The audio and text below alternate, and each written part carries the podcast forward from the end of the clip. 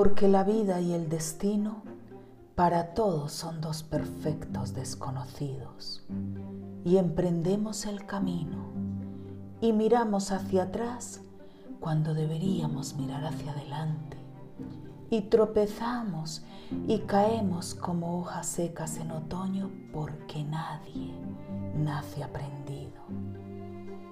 Y viene la tormenta algunas veces destroza ese camino, hasta que un día la primavera descubrimos y se convierte en la experiencia que nos ayuda a levantarnos cuando nos hemos caído.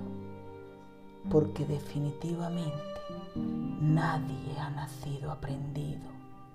Todos somos aprendices a lo largo del camino y poseedores de un destino para todos desconocido destino que como se presente deberemos asumirlo para conseguir ser felices, porque también es verdad que la felicidad es más un camino que un destino.